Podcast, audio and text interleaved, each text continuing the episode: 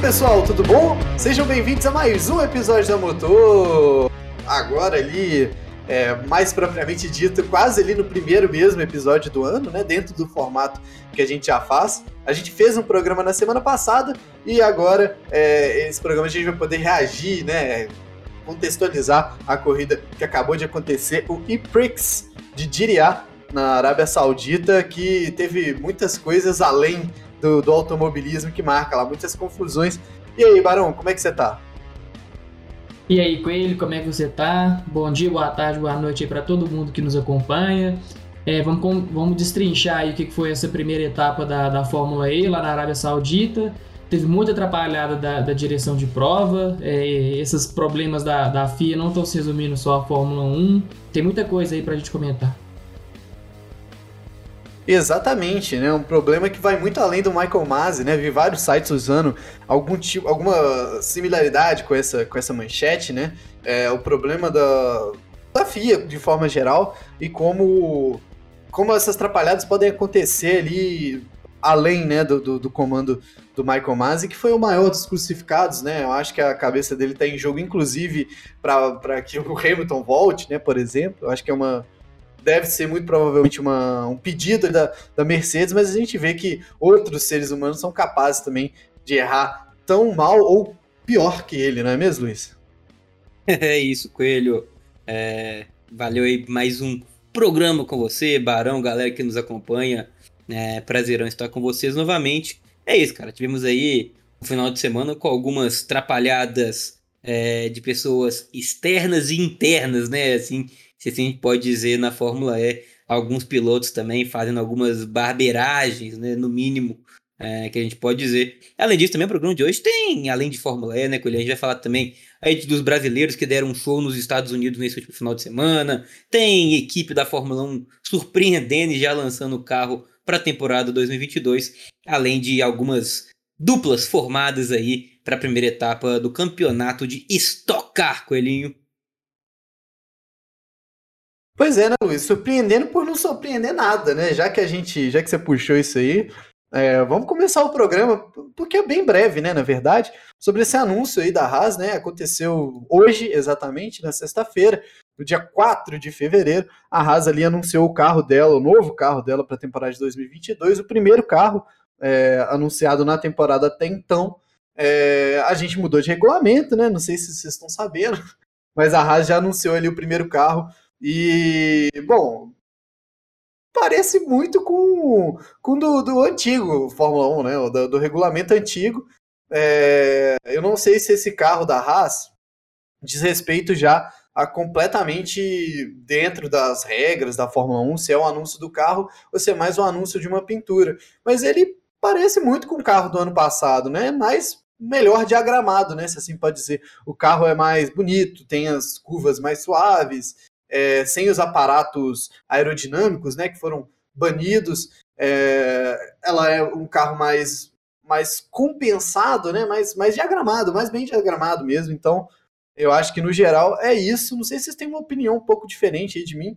Eu não fiquei surpreso com, com, com o novo carro da Fórmula 1. Eu esperava, de certa forma, um pouco mais de diferença, assim, um choque maior, né? É, eu esperava também, com ele uma mudança maior. Mas é, a minha crítica grande vai para a Haas. E a Haas, tá, o, o, a estava numa preguiça, né? Quando foi, vamos, vamos, o que, a gente vai fazer pro carro do ano que vem? A pintura e tal. Vamos fazer o que? Vamos pegar o desse ano e tá bom. É o que eles fizeram. É, não teve nada de diferente. A Haas continua branca com a pintura ali russa, né? Com a bandeira da Rússia.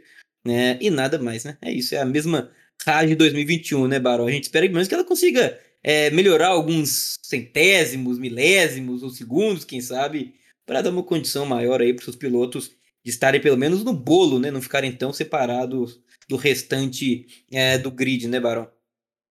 É, a gente ainda não tem informações quanto a questões de pista, né? O quão bom, o quão rápido é o carro. Mas para mim esse anúncio da Haas foi um, um, completo fracasso, uma decepção total, porque eles que deixaram de investir no carro do ano passado para poder focar em 2022 é, não apresentam um, um carro concreto para o público, né? Vão fazer um anúncio e, faz uma, e mostra só uma arte ainda com a mesma pintura do ano passado. É, é como se fosse aquela, aquelas artes que a própria Fórmula 1 pegou e fez com, com os carros de 2020 a pintura dos carros de 2020 no layout do, do carro modelo de 2022. Foi praticamente a mesma coisa que a Haas fez. É, eu imaginava que ia ter os pilotos mostrando o carro em si, é, uma coisa mais, mais concreta mesmo. E quando. É, eu, aposto que o carro da Haas não vai ser exatamente aquilo que, que está na foto. Por exemplo, a arte, é, o design, as cores com certeza vão ser a mesma. Mas, por exemplo, às vezes algum um desenhozinho ali no, no assoalho pode mudar, um, um talvez é, a curvatura da asa ou o tamanho dela. Eu acho que tem muito, é muita coisa ainda para mudar em relação ao que foi feito ali na, nessa nessa transmissão aí é virtual só que eles tiveram. Então eu achei que ficou muito a desejar por conta disso. Pô, é isso. Coelho, algo mais a acrescentar sobre este esse poçante da Haas aí? Pois é, né? O anúncio, como o Barão falou, 100% virtual, né? O carro é... também, né? Então é um pouco decepcionante, sim, ali para o início, né? Logo a Haas, que, que anunciou de supetão ali, que é, é mostrar o carro, VF22, é... V22, né, no caso. É... Cara, eu não sei ali por que, que a Haas fez dessa forma, não sei se ela quis causar um choque mesmo. Não creio que tenha sido beneficiário ali para ela ter feito dessa forma, acho que não faria igual, né? Mas a Haas deve saber do que, que eles estão fazendo, né? Tomara. Acho que pela experiência do, dos anos passados aí, talvez não, nem tanto. Mas, não sei, cara. Eu fico um pé atrás ali com esse anúncio. O Barão falou coisas interessantes ali que há de se pensar também, né? Pô, os caras deixaram de trabalhar nos, nos carros desde, sei lá, da, da temporada passada. E o anúncio é virtual, tipo, 100% virtual. Como assim, né? Então levantaria uma questão é, o que a gente pode torcer para a Haas é que ela seja um pouco mais competitiva do que no ano passado, né? Eu acho que com a mudança de regras, a ideia total era essa mesmo, de que as equipes mais baixas se tornassem mais competitivas. É isso, e só para concluir, é, a, única coisa boa da Haas nesse momento é que ela dá um show pro mundo, né, cara? A Haas dá um show de, de politicagem, de relação internacional, porque a Haas é o único local nesse momento onde americanos e russos é, conseguem conviver debaixo do mesmo teto, né? A equipe americana ban bancada por russo é, e o mundo hoje vendo este problema aí externo, né? Muito causado aí pelo, pelo que a Rússia tem tentado fazer. Mas não vem ao caso aqui, né? Vamos, vamos seguir. O jantar, o jantar de negócios, o jantar de negócios deve, não deve ser muito tranquilo, né? Quando sentam ali os acionistas da Uralcali e senta o Gene Haas ali se eles resolvem conversar de política, talvez a raça não aconteça mais, né? O que a gente pode imaginar é que a, que a reunião não acontece nem nos Estados Unidos e nem na Rússia, né, com Isso aí acho que, que é a única. É, Muito é, menos na Ucrânia. É, na Ucrânia, de jeito nenhum. Crimeia, então, rapaz, lá naquela região ali, não, de jeito nenhum também. Mas, mas vamos embora, vamos, vamos seguindo. Vamos falar, já que o Coelho mudou um pouco aí a, a, a dinâmica né, dos temas, vamos, vamos para um próximo tema, é, para a gente trazer para o Brasil, que nesse final de semana passado, né, que, que passou, a gente teve as 24 horas de Daytona, né, Coelho, Barão, com grandes resultados de brasileiros, né, Barãozinho? É, me surpreendeu bastante essa etapa. É o campeonato, a corrida mais importante do, do campeonato de Durante dos Estados Unidos, né, as 24 horas de Daytona. E a gente teve três brasileiros aí entre é, os liderando em, nas suas respectivas categorias, né? na categoria principal o Hélio Castro Neves venceu, o Felipe Fraga ganhou na categoria MP3, na GTD, GTD Pro foi o Felipe Nasser e ainda na, na GTD Pro teve mais um pódio de, de brasileiro que foi o Daniel Serra que terminou em segundo. É, então, muito difícil imaginar um, um cenário melhor para o Brasil na, na, categoria como essa. É, talvez nem o mais os otimistas dos, dos brasileiros apostassem num, num, resultado como esse. E para ter sido melhor do que isso, só se tivesse tido uma vitória do Brasil na, na categoria ali considerada, entre aspas, assim, amadora, mas acabou não acontecendo, mas de qualquer forma é, é um destaque muito bom para o Brasil. E é muito incrível ver essa fase que o, que o Hélio Castro Neves está tá passando, né? É, já tem lá mais dos 40 anos, quase, por, por aí, e ganhou as 500 milhas de Indianápolis no, no, ano passado, agora ganhou as 24 horas de Daytona. Então, ele tá, tá mostrando aí que ainda tem muita lenha para queimar. E O Barão, pode conseguir. Oi. Eu... Só, só te corrigindo, porque você falou quase 40 anos, ele já passou tem algum tempo dos 40. Pois tá? é, ele, é, já, eu, eu ele fui... tá quase nos 50 o Elinho, mas é, tá, o Elinho tá igual o vinho, né? Parece. É, vai envelhecendo, vai ficando melhor, mas não tá velho, não. Hélio tem, tá com 46 anos, faz 47 agora em maio, então. Mas realmente com grandes resultados. Pode concluir, Barão. Não, era isso, ele tem muita, muita lenha para queimar. É, agora na Indy também, é, ele mostra que chega com mais confiança, é, pode ter bons resultados. E vamos ver o que, que, ele, que ele guarda, o que o futuro guarda para ele aí, que com certeza tem, tem muita coisa boa por vir.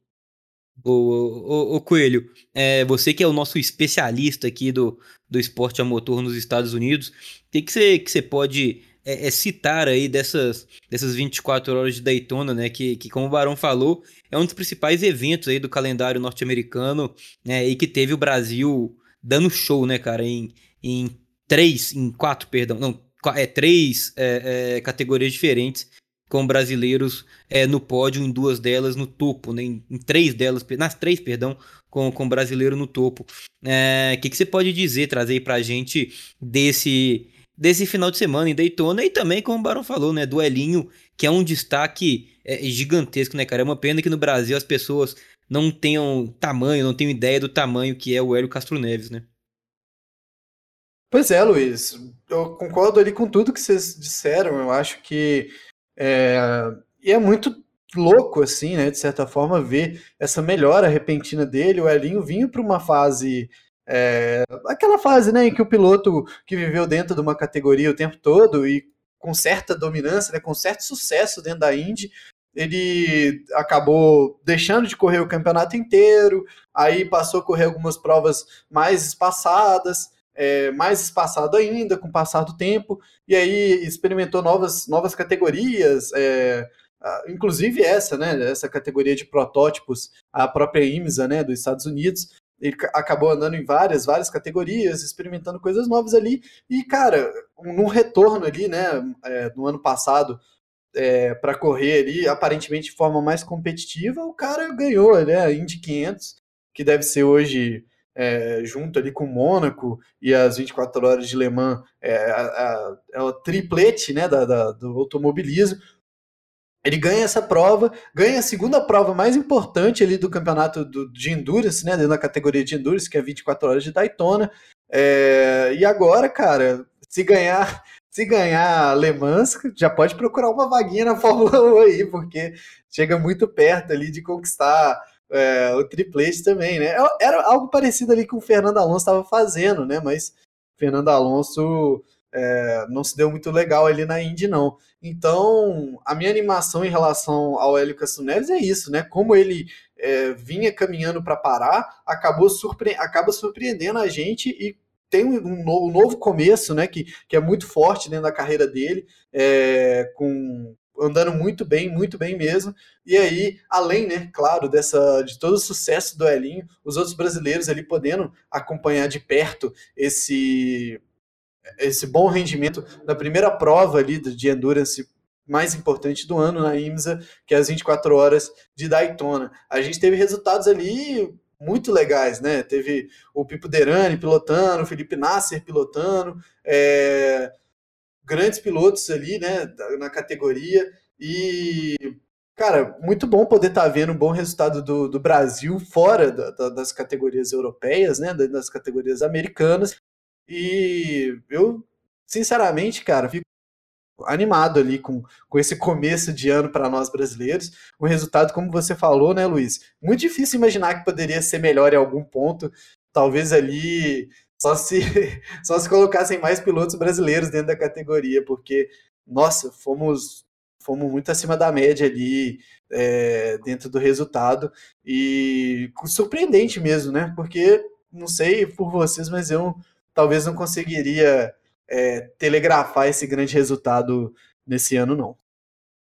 Boa. Só relembrando, né? A gente, é óbvio que a gente deu destaque para os brasileiros, mas eram corridas em equipes, né? Então, é, o Elinho que venceu na, na categoria DPI, por exemplo, ele correu com mais. É, tinham mais dois pilotos na sua equipe, eles revezam, né? São 24 horas correndo.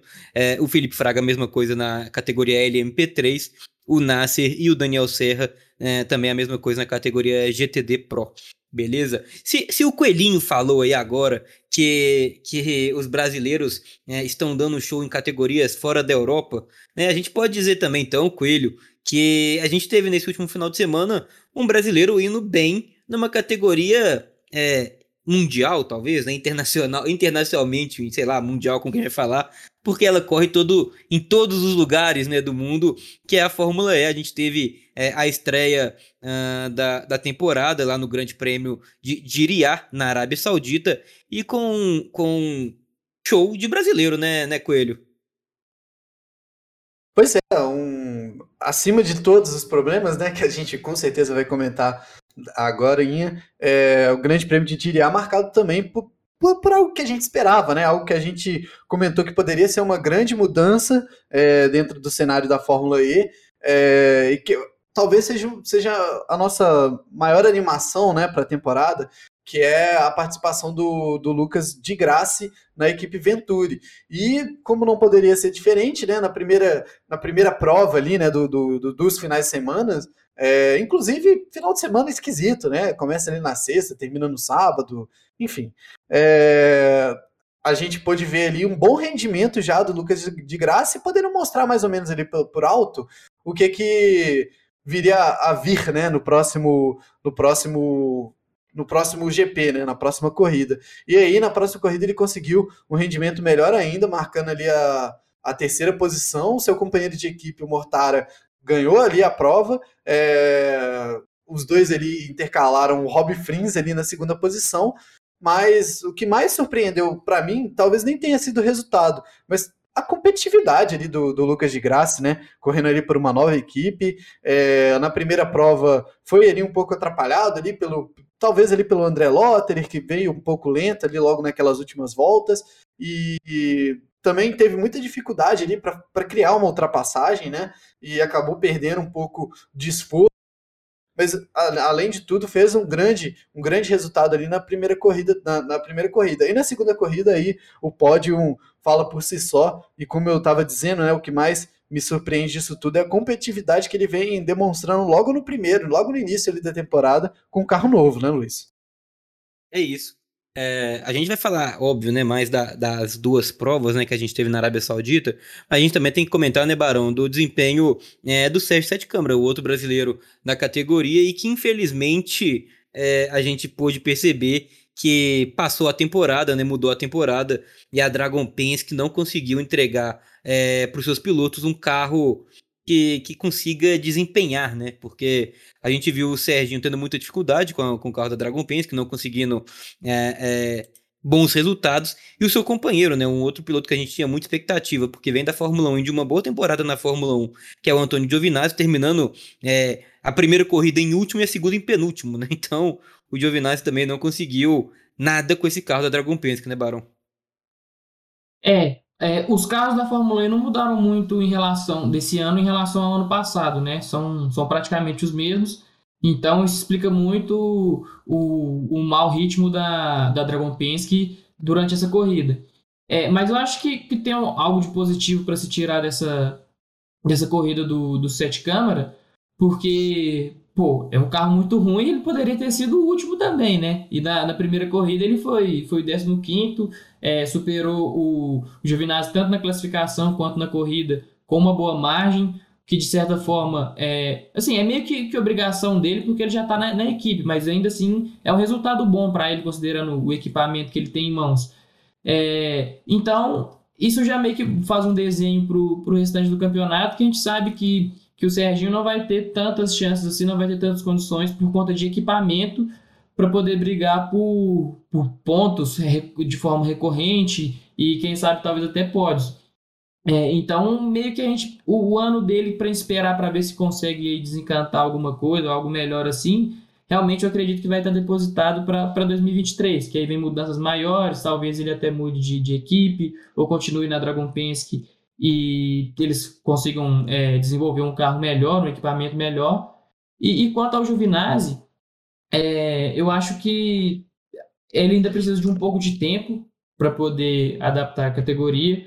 é, por mais que a Fórmula 1 seja, né, a Fórmula 1 seja a categoria do automobilismo, seja muito mais difícil, mais, mais competitiva, são carros um pouco mais complexos, é, essa transição de uma categoria para outra, em alguns casos, pode ser algo que, que pese e talvez seja esse seja essa dificuldade dele para poder andar num ritmo próximo ao do, ao do companheiro de equipe.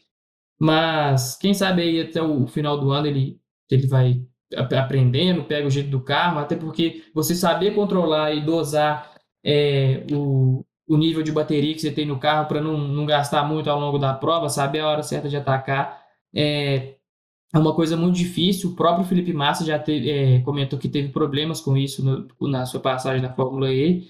Então, acho que para o Giovinazzi ele é uma questão de, de um tempinho aí para ele poder pegar um pouco mais a, o ritmo do carro, o jeito e se adaptar melhor à categoria.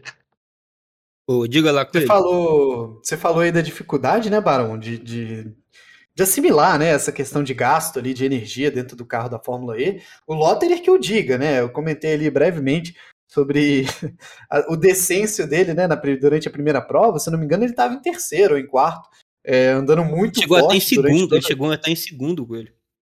Pois é, ele andou muito forte ali durante as, sei lá, 20 primeiras voltas, 10, 17 primeiras voltas, e ali a gente percebeu uma queda de performance e no início estava até um pouco estranho, né? Porque ele estava perdendo muito tempo.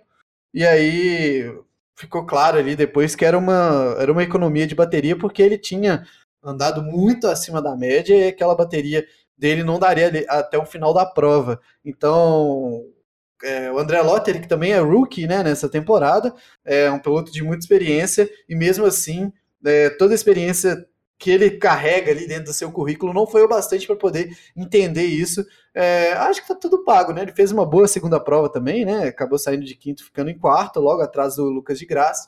É, mas eu acho que fica ali para para médio, né? De, de, de, de para média ali de, de, de demonstrar ali a como é difícil, né, a categoria, esse, esse desempenho do final de semana do André Lotterer, principalmente ali na primeira prova, em que ele tinha um bom resultado em mãos e acabou desperdiçando isso por ter sido demais. É isso, e a gente lembrar, né, o, o Lotterer, ele, ele tava assim com um, acho que 2% a menos, né, de bateria. Você fala, pô, ah, só 2%, cara. 2% de bateria na Fórmula E é algo assim é, sagrado, né? 2% te tira de terceiro e te coloca em décimo terceiro. O que, que aconteceu com o Lottery. Então, isso mostra bem como é a competitividade e como você tem que saber é, dosar realmente, como o Coelhinho falou, bem é, as corridas. A gente já falou então dos brasileiros, o Coelho lembrou bem do, do Lottery, mas tivemos também algumas outras, alguns outros incidentes, né? É, nessa, nessa nessa primeira etapa, né, nesse primeiro final de semana, na verdade, de corrida. Ô, Coelho, vou começar por você. É, primeiro sobre um, um acidente. E eu quero te perguntar, é, você vai descrever melhor aí do que eu, se você acha que foi, se a gente pode chamar aquilo de acidente, Coelho. Pois é, né, Luiz?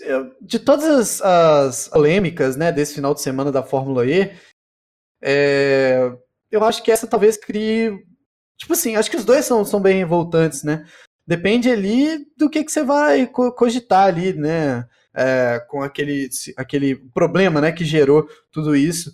Mas, pô, cara, eu não sei se eu consigo entrar ali nessa, nessa jurisprudência, porque a gente já comentou aqui várias vezes, né, sobre a intenção de um piloto ao, ao, ao bater, né, ao, ao causar um acidente, ou fazer parte de um acidente, ou forçar um pouco mais, é, se isso se isso poderia ser ser medido intenção, porque a intenção é algo muito forte. Quando você coloca isso numa equação em que os objetos ali da pista estão, os objetos, né, a máquina tá, tá rolando a, a 200 por hora, talvez ali seja, seja difícil de, de se colocar nessa, nessa condição. Então, prefiro não me posicionar em relação a isso. É, vou, vou, vou perguntar ali para você qual o que, que você acha ali da, da, do que aconteceu no final de semana da Fórmula E. Cara, é, é sobre o pessoal né, que, não, que não acompanhou, é, teve um incidente entre o Frings e o Roland, né? Eles. É, se eu não me engano, foi primeiro o Roland que toca o Frings, é isso, não é, Barão? E aí depois o, o Frings num, num revide tira o Roland, não é isso, Barão? Isso, foi isso. Foi meio que um troco que o, que o Franz quis dar nele, até por, de, de coisas de, de corridas passadas que, que já tinha acontecido. É, ele tomou essa decisão aí que é question, bastante questionável. É, ele sempre, sabe, aquele quando você está jogando videogame e aí um carro te ultrapassa num jogo de corrida e você dá um totozinho é, para rodar o cara, foi mais ou menos o que o, o Franz fez tocou na parte de trás e rodou o, o Roland. É realmente, cara, é assim, é, é, quando a gente fala da elite do automobilismo, né, a gente não pode querer e achar normal ver algo do tipo, né? É, nós estamos falando ali dos melhores pilotos do mundo, porque hoje a Fórmula E, querendo ou não, é uma das principais é, categorias do mundo, né? Então, assim, é, chega a ser revoltante a gente ver algo do tipo. Diga lá, Coelho. É, eu tava com, com receio ali de dizer que foi, foi proposital, justamente por tudo aquilo que a gente, que a gente já, já conversou em outros acidentes, né? Mas o, o próprio Franz ali assumiu que foi intencional, é, que tentou tirar mesmo o Roland da, do EP da, da, de Diriá. Então, pô, com isso basta dizer ele que é lamentável mesmo, né, cara? Porque é, é lógico, assim, eu não, não vou falar também que, pô, o cara foi. Ele poderia ter é, causado um sério acidente ali. Tipo assim, é, o, o, ideal de tudo, do planeta, o um mundo perfeito que não existe, é que esse tipo de coisa não aconteça. Mas, pô, cara, eu não vou falar que isso aqui nunca vai acontecer de novo. Mas eu acho muito lamentável, acho que é uma coisa que a gente não pode louvar, porque Cara, os carros ali estão assim, ali naquela, naquele ponto de curva estavam, sei lá, 150, 200, por aí. Coisa pode acontecer. Poderia ter acontecido alguma coisa e você está mexendo com a vida de outra pessoa ali, outro cara que está correndo tanto risco quanto você pra tá ali naquela, naquela posição, né, de, de piloto de Fórmula E. Então, é, eu acho que, pô, vai conversar, cara. Vocês não têm língua, não tem boca, não sabem resolver um bagulho conversando aí vai partir para uma coisa desse tipo. Então, ele comentou, né, que realmente, igual o Luiz falou, já tinham problemas anteriores, né, disse que na primeira prova é, eles se estranharam também, e que ele viu ali naquele momento é, que por várias vezes ele já tinha feito mesmo, e é, logo no início da temporada ele já estava daquele jeito de novo, então ele achou ali, na hora da ultrapassagem, é, tirar ele, né? tentar tirar o piloto ali, lamentável, né? Se tivesse corrido, talvez teriam se resolvido melhor as coisas. E outra coisa, conversa, né? Pô? Não tem outro jeito de resolver isso, tem que bater no carro do cara a 150 por hora para resolver um problema. Só significa que você não tem maturidade bastante para conversar, né? Então, lamentável ali. Tomara que isso não aconteça de novo. E FIA fica de olho aí. Né? Se bem que a FIA não tá de olho em nada ultimamente, mas, pô, não sei se não sei se para vocês vale também, mas para mim vai gancho isso. É, é isso. Barão, é um outro é, é, assunto nesse final de semana da Fórmula E a gente não pode deixar de falar, que foi até causado por um, pelo acidente. É, foi aquele safety car com o trator dando ré no meio da pista. E a gente, infelizmente, né, quando, quando a gente vê aquela cena, não tem como não lembrar do, do acidente fatal com o Jules Bianchi, né? Então, assim, qual foi a sua visão sobre todo aquele embrólio envolvendo safety car, freadas bruscas, trator dando ré no meio da pista. Qual, que, como que você viu aquele tudo ali, Barão? É, aquilo ali ó, é bizarro, né? É uma vergonha. Só complementando rapidinho aqui o, o que o Coelho comentou do, do acidente, é, que merecia gancho e tal. É, o, o Franz chegou a ser punido com três posições no grid da, da corrida 2, mas eu ainda assim acho que, que ficou barato por ser um, um acidente intencional, então eu concordo também que deveria ter um algo, um gancho um pouco maior. É, voltando aí para a questão do, do, safety car, é, é bizarro como que, que, a direção de prova errou em todos os aspectos possíveis, né? É, o safety car entrou ali, o acidente aconteceu, ali a corrida tinha o quê? Faltavam uns 10 minutos, eu acho, 8 minutos para a corrida acabar. E caso entrasse a bandeira amarela, tem, tem aquela regra agora que são acrescidos 45 segundos do tempo de prova na, na corrida, né? Então os pilotos é, Boa regra. teriam, é, que eu também acho válida, mas que os pilotos teriam que dar mais uma, é, talvez teriam que dar mais uma volta na, na pista. É, eu, o que, que eu acho? Eles demoraram muito para. O erro começou com eles demorando muito para poder colocar o, o, o safety car. Demorou bastante. Isso, nisso aí comeu uns 5 minutos da, da, da prova. E quando o safety car entrou, já não tinha mais o prazo, aquele prazo mínimo, né, para poder colocar o acréscimo na, na corrida. Então, acho que aí já deve ter sido mais ou menos uma, uma jogada, uma estratégia, porque era óbvio que ia precisar da entrada do safety car pela posição que o carro estava. Não tinha como é, tirar ele dali sem trator, sem fiscal entrar na pista ou coisa do tipo, de uma forma segura. É, então, é totalmente óbvio que deveria ter. O safety car deveria ter entrado antes.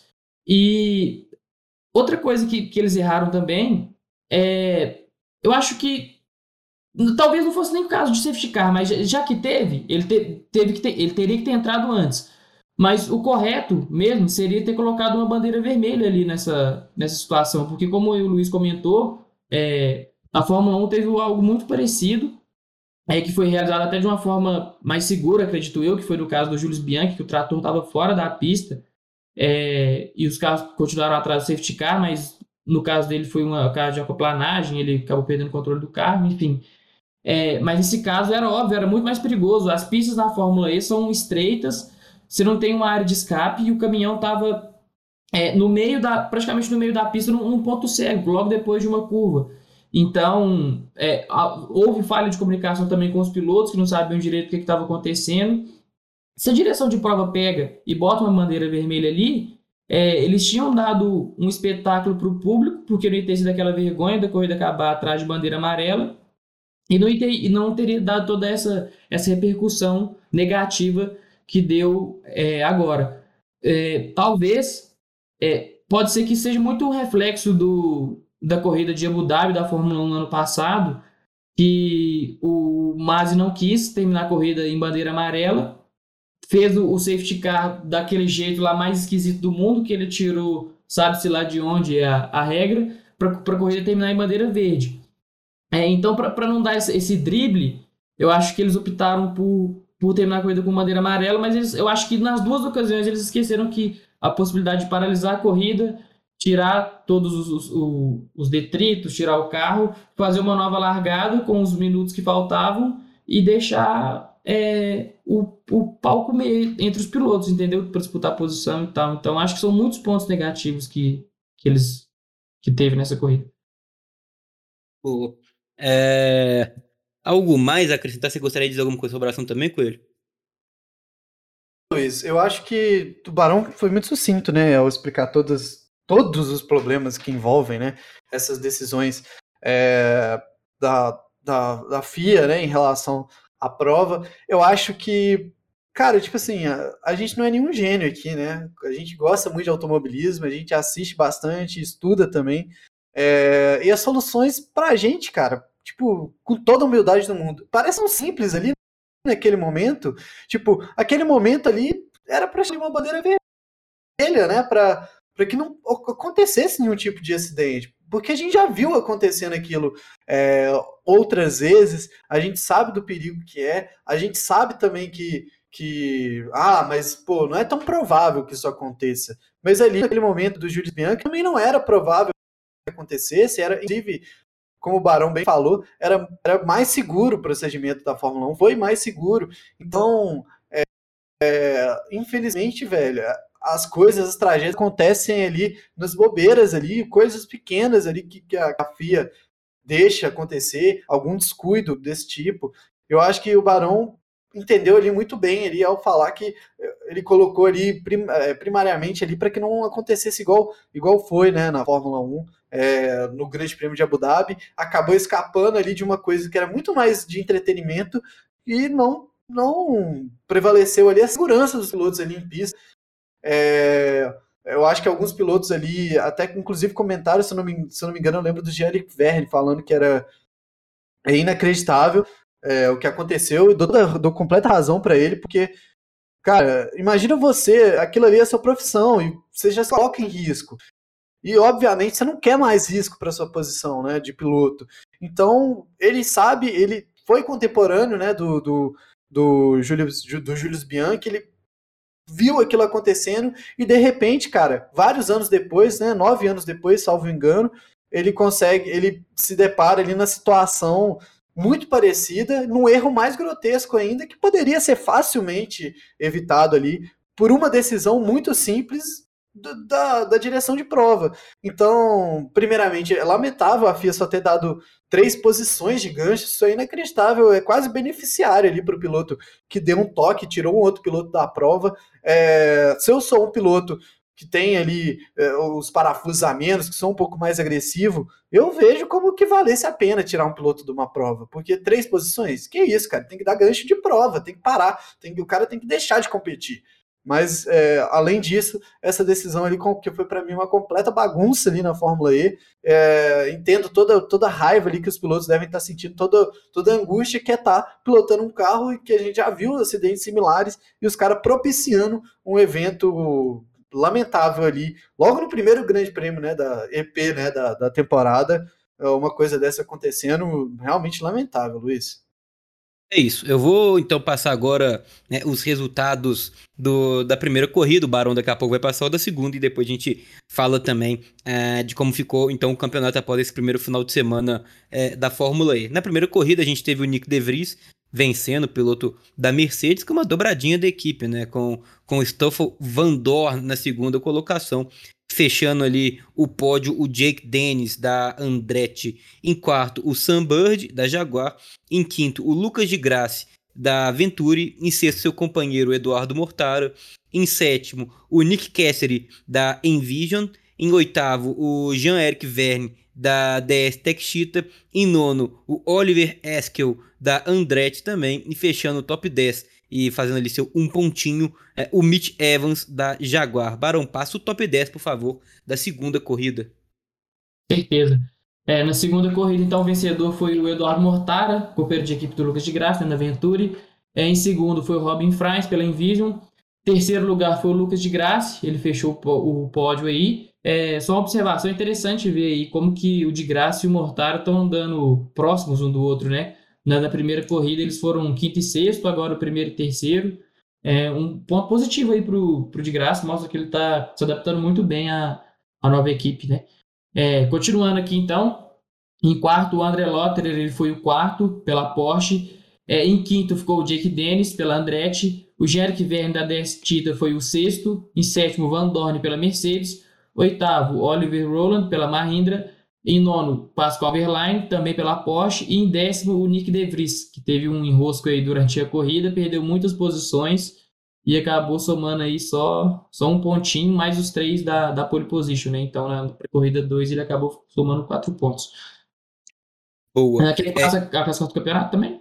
Por favor, Barão, passa aí de pilotos, que depois eu falo então de por equipes. Beleza. Então, o Eduardo Mortar agora é o líder do campeonato, tem 33 pontos. Nick De Vries é o segundo, com 29. O Van Dorn está logo atrás do De Vries, com 28. Jake Dennis é o quarto, com 25. E com 25 também está o Lucas de Graça, na quinta posição. É, em sexto, é, o, o Robin Fry já está um pouquinho mais distante do de Graça, ele tem 18 pontos. Em sétimo está o André Lotterer com 12. O Sam Bird é o oitavo com 12 pontos também. O Jerick Verne também tem 12 pontos. E fechando o top 10 é o Nick Cassidy da Envision com 7 pontos. Boa. É, o Mundial de Construtores tem a Aventura em primeiro, com 58 pontos. É, em segundo, a, a Mercedes com 57. Em terceiro, já bem abaixo, a Andretti com 27 pontos. Em quarto, a Envision com 25. Em quinto, a Porsche com 14. É, em sexto, a Jaguar com 13. Em sétimo, a Tech Cheetah com 12. Em oitavo, a Mahindra com 4 e ainda não pontuaram a Nissan e a Dragon Penske, né? A equipe aí do CR7 Câmara. só lembrando que, é, pessoal é, estranho. Oi? Pode falar, Barão. A Nil 333 também não, não pontua, não, né? Boa, verdade. Esqueci tá, tá de abrir a Nil aqui. A Nil 333 também não pontuou. É, só lembrando, pessoal acha estranha a pontuação, é porque é, tem também a pontuação da, da pole, né? Quem faz a pole tem três pontos e por isso que a Mercedes é, tá mais à frente, porque a Mercedes é, fez pole, então, com, com o Nick De Vries, então ela fez mais pontos, mas ela ainda está atrás da Rocket Venturi com um pontinho atrás, 58 a 57. Para a gente poder encerrar esse programa de hoje, a gente tem que falar também da Stock Car, né, que logo logo é, estreia já, já neste mês, vou até pegar aqui certinho, Barão, pega por favor a data da estreia da Stock Car da temporada 2022 e ela estreia é, com aquela tradicional corrida de duplas, né, Coelho? E a gente tem algumas duplas bem interessantes, né, Coelho? Como, por exemplo, duplas familiares, né? A gente vai ter aí é, os Barrichellos correndo juntos. Ó, o Bombarão já mandou aqui, ó. Dia 13 estreia a Stock com essa corrida de duplas, é a primeira da temporada. E a gente vai ter, por exemplo, no carro 111, o Rubens Barrichello correndo com seu filho Dudu Barrichello, né, Coelhinho? Pois é, né? Tudo dentro de casa. Então, eu acho que é muito, é muito interessante essa corrida de duplas da Stock, né? Porque ela sempre leva pilotos logo ali no início da temporada que talvez ainda não estejam dentro do calendário das suas categorias, então ela tem uma, uma capacidade de chamar vários pilotos de várias categorias e é muito, é muito interessante, né, toda essa temática, porque aí a gente pode ver correndo, por exemplo, o Rubinho e o filho dele. Então, eu, eu gosto muito, acho muito interessante, é uma boa estreia da temporada, né, chama muita a atenção, e a gente já tem grandes duplas confirmadas aí, alguns pilotos que a gente gosta muito irão correr, né? Duplas consagradas ali também dentro da Stock Car, como o próprio Felipe Fraga é, e o Cacá Bueno estarão correndo junto também. É, e, pô, vai ser muito legal, né? Eu, eu, espero. Uma pena mesmo a falta de público, né? Mas dentro da, das condições, né, do atualmente ali do coronavírus, com o Omicron chegando forte ainda, eu acho que é necessário esse cuidado maior, mas todo mundo vai poder estar tá vendo e curtindo aí dentro de casa. É, tem outras duplas também, Luiz? Agora eu não estou lembrando. Temos, temos lá o Barão, outra dupla bem familiar também, é na família Piquet, né? A gente vai ter o Nelsinho Piquet correndo com o Pedro Piquet, hein, Barão? É mais uma dupla aí de casa, dessa vez são os irmãos, né? É, Nelsinho Vamos ver o que, que eles podem, podem arrumar. O, o, Pedro já tem uma certa uma familiaridade com, com carros aí de, de turismo, correu já pela, pela Porsche Cup, se eu não me engano, foi até quando ele sofreu aquele, aquele acidente mais grave, não foi? Não, não me lembro certinho o ano. É, pode ser que ele tenha um desempenho muito bom aí, por, por essa, essa certa familiaridade com, com o carro. Né? O Sim também já, já é velho de casa, tem tem alguns anos aí já de, de estocar nas costas. Então, é interessante ver, ver, essas duplas familiares aí. Vamos ver o que, que, eles, que eles podem aprontar durante, durante essa etapa aí de abertura. Boa. Outra dupla também de casa que a gente tem, vai ter, é, vão ser os irmãos Felipe Batista e o Vitor Batista. Uma outra dupla que a gente que é importante falar com ele, que é um piloto que a gente sempre comenta aqui, é o Gianluca Petekoff, né? O, o brasileiro que esteve correndo aí é, no início do campeonato da Fórmula 2 do ano passado, não conseguiu é, patrocínio para se manter é, no campeonato, depois até correu as últimas é, as últimas duas etapas, se não me falha a memória, uh, da Freca, e agora ele vai estar tá na estoque e vai correr com outro piloto muito jovem, que é o Arthur Leist. É isso mesmo, é isso, Coelho? Exatamente, o Arthur Leist, que é o irmão do Matheus Leist, né, que fez é, carreira durante algum tempo ali na Fórmula Indy, foi é, correu inclusive com a Ana, a mesma equipe com o Tony ali na Indy, se não me engano, 2016, 2017 por aí. É, e o Arthur, que também anda ali na, na Indy Lights, é, vai seguindo a carreira do, do irmão, que, que, que teve um, um, teve ali um sucesso ali na, na Fórmula Indy, andou durante algum tempo. E, cara, é sempre bom ver chegando ali, né, as novas gerações ali da família é, nas categorias. E como eu estava falando, né, essa categoria, essa categoria não, essa prova de duplas da, da Stock Car é muito legal, porque a gente pode ver pilotos ali diferentes degraus ali na carreira, né? Então a gente tem o Arthur que está começando ali por agora, a gente tem é, o, o, o Rubens Barrichello que, pô, não precisa nem apresentar a carreira dele, né? A gente tem ali o Felipe Fraga, que acabou de ganhar uma prova importantíssima ali na, na Daytona de 24 horas, que a gente já comentou. E então a gente tem ali um universo né, brasileiro de, de automobilismo correndo junto ali, unidos naquele, naquele mesmo momento ali dentro de, dentro de uma corrida para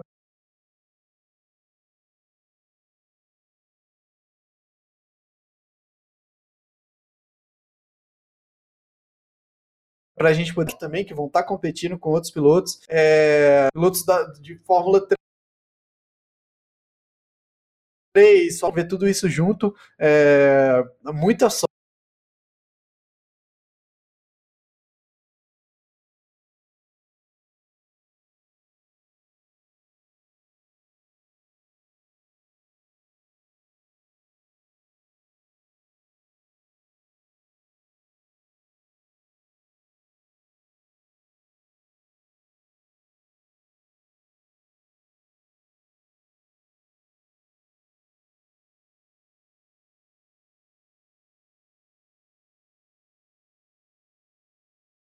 Sorte ali para é, um pouco mais lentas, mas eu fico ali mesmo com a esperança, né, já que a gente não pode ansiar no momento por uma, por uma prova, né, ainda de Fórmula 1, eu fico ali na, na ansiedade para ver um carro de verdade ali da Fórmula 1 sendo demonstrado ali para gente. O próximo anúncio, se eu não me engano, é o da é o da é o da Aston Martin em, em 10 de fevereiro, ou tem alguma coisa antes? A Red Bull, acho que, se eu não me engano, vai apresentar amanhã, na, no, no, sábado, né? No caso. Vixe!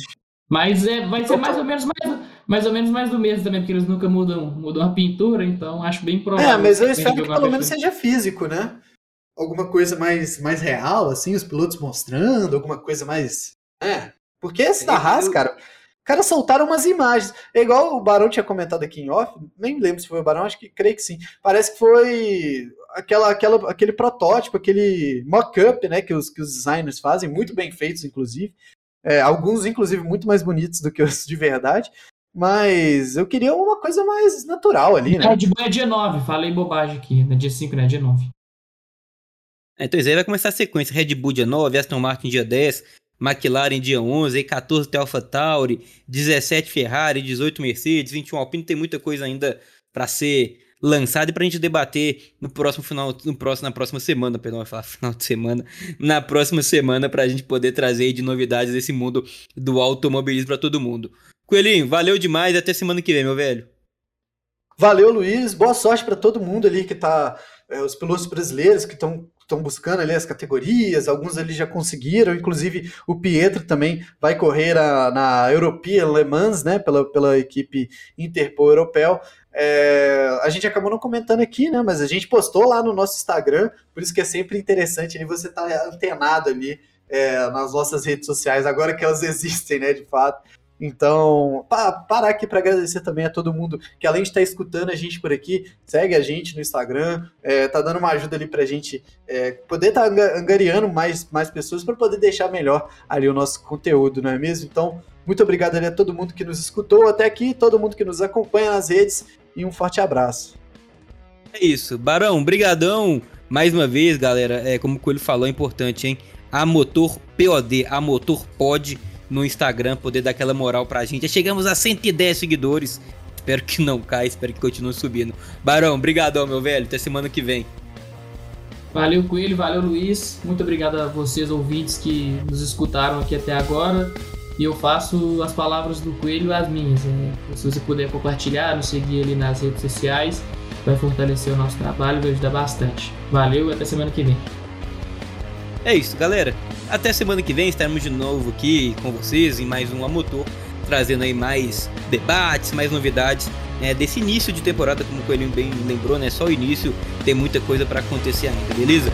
Valeu demais, forte abraço e